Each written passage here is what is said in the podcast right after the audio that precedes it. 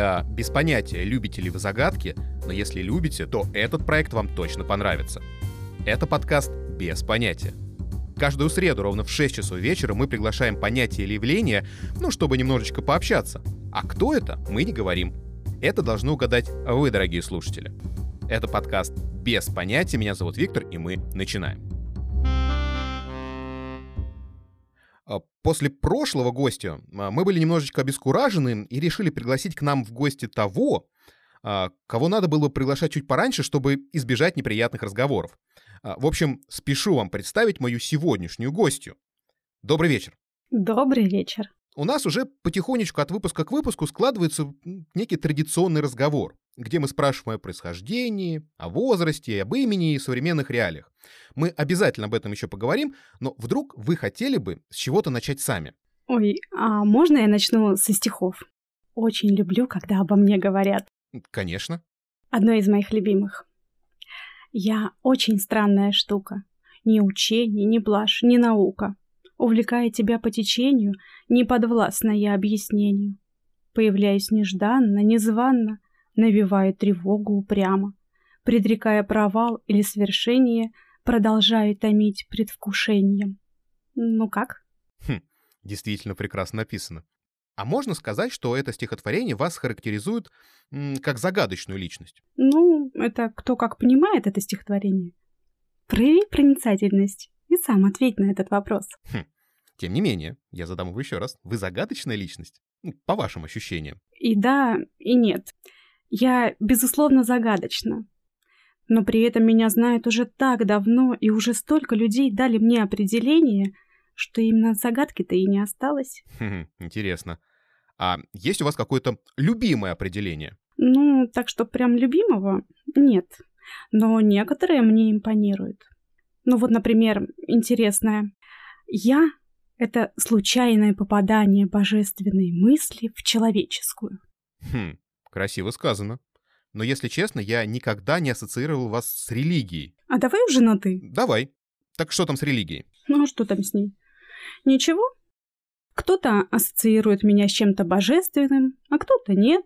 Но когда видишь, как благодаря мне человек совершил или не совершил какой-то поступок, который привел или не привел к определенным последствиям, особенно если эти последствия критичны, легко поверить в божественное провидение.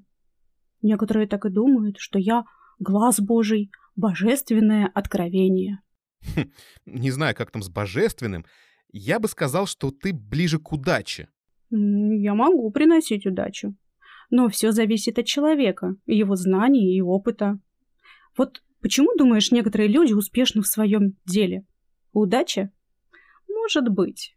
Но я предпочитаю думать, что они знают о своем занятии все и даже больше, и постоянно учатся и получают опыт.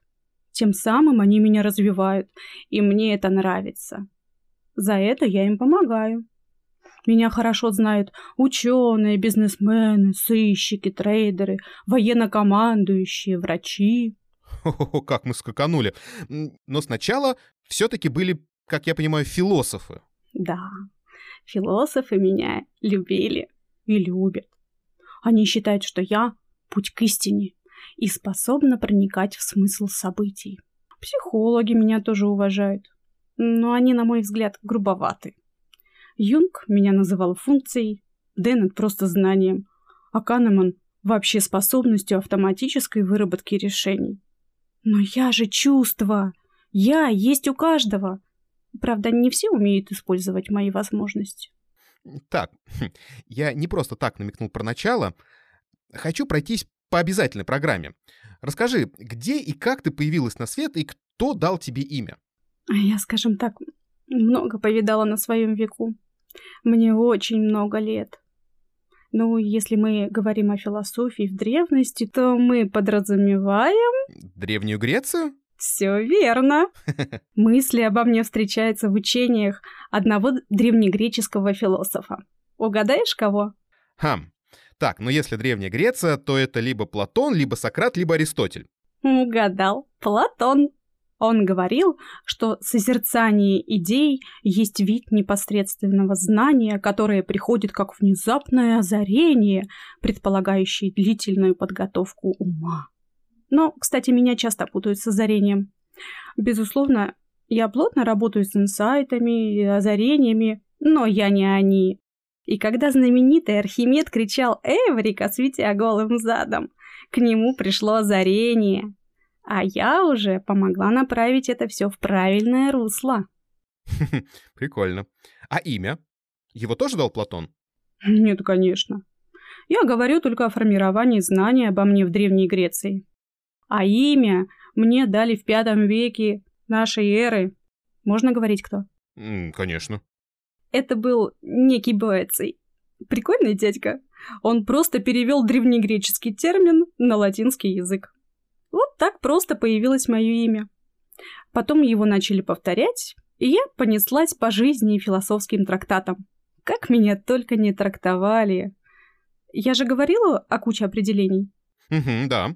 Ну вот, сейчас уже, ну, в современности есть какая-то общепризнанная сформулированная трактовка.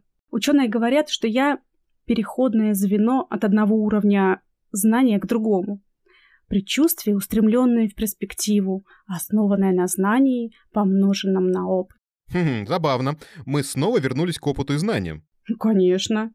Если многие не понимают принципов моей работы, это не значит, что их нет. Хм, а есть такие, кто не понимает?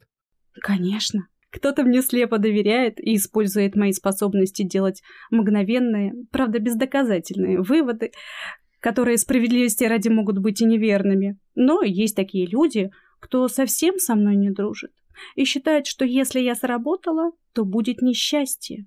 Хм, это звучит как-то печально. Да, ведь они совсем меня не знают. Я такая разная. Я могу быть чувственной и эмоциональной, Могу быть интеллектуальной и профессиональной, технической, врачебной, художественной. А могу быть даже мистической и женской. Но всегда непредсказуемой. Ох, даже сама себе нравлюсь.